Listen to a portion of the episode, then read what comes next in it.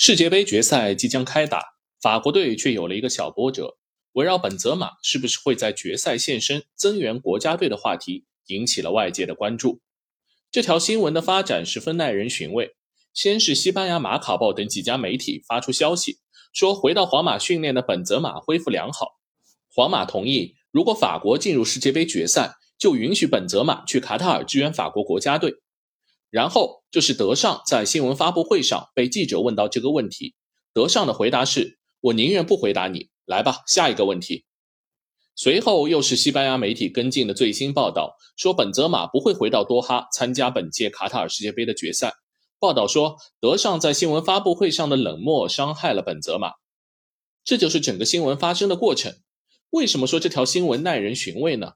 显然，关于本泽马的态度。都是通过记者未经证实的口吻发出的。本泽马可以承认，也可以否认。从放话到事态终结，只有一天左右的时间。我们不妨猜测下这条新闻的背后玄机。显然，法国进入决赛，甚至很有可能卫冕冠军，对本泽马肯定是个巨大冲击。四年前法国队夺冠的时候，本泽马不在。这届法国队又拿到了赛点，本泽马肯定不希望再次错过。但是。临到最后时刻归队摘桃子，这话又不能主动说出口，所以法国人只能通过媒体的嘴巴释放空气，探寻一下法国队的态度。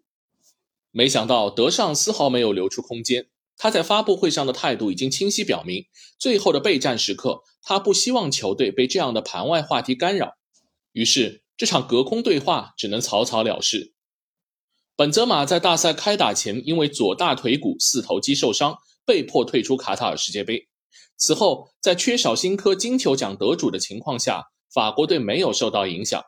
以姆巴佩、吉鲁和格里兹曼为组合的上届世界杯进攻线游刃有余。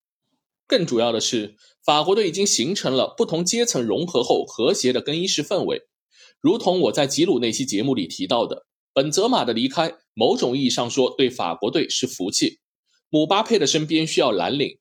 甘于做脏活又不失进球能力的吉鲁，比本泽马更适合这支国家队，也更适合姆巴佩。在这种情况下，德尚怎么会允许决赛前突然加入变量，让一个处于伤情恢复期、没有参与前期赛事且有可能打破原有的战术平衡的元老突然入队？一失足可能酿成的遗憾，恐怕永远都无法弥补。而且以本泽马的身份地位，安排他归队，如果仅仅做替补席。对德尚和本泽马本人都显得尴尬，而且从迷信一点的角度说，德尚带队打出好成绩的时候，本泽马恰恰都不在队中。这个时候为什么要改变呢？其实，本泽马至今还是法国队二十六人名单中的一员，因为法国在其缺阵后，并未替换新的球员入局。这意味着，三十五岁的本泽马依然可以远在西班牙躺赢冠军或者亚军荣誉。不过，这显然不是本泽马要的结局，所以媒体转述本泽马此刻难以掩饰的伤感情绪。他认为自己没有从法国足协那里得到更多的感情寄托。这件事情很难说谁对谁错，毕竟大战前不能简单以道德标准和人性化来讨论功勋老臣的位置。国家队和大牌明星的关系永远都是剪不断理还乱，但只要把握住一条，最终决定性因素。还是球员本人是否具有不可取代性？本泽马之所以无法回归国家队，还是因为他对今天的法国队可有可无。当一个超级巨星进入职业生涯暮年，当他的名望已经远远超越他实际贡献的时候，双方就会逐渐进入彼此嫌弃甚至闹翻的地步。这样的故事也发生在 C 罗身上。葡萄牙被淘汰后，老帅桑托斯的离去差不多已经是确定了。本届杯赛。桑托斯最大的手笔就是断然把 C 罗放在替补席上，引发了巨大的争议，也让其和 C 罗家族彻底决裂。最新的消息是，C 罗依然坚持要继续国家队的生涯，至少干到下届欧洲杯。显然，目前找不到自己心仪下家的尴尬，逼得他只有依靠在国家队的存在，继续维系个人形象，保证自己的商业帝国不至一瞬间坍塌。而他和老帅只能留一个，所以。桑托斯走人是必然的，但是 C 罗的继续存在，留给下一任主教练又是一个难题。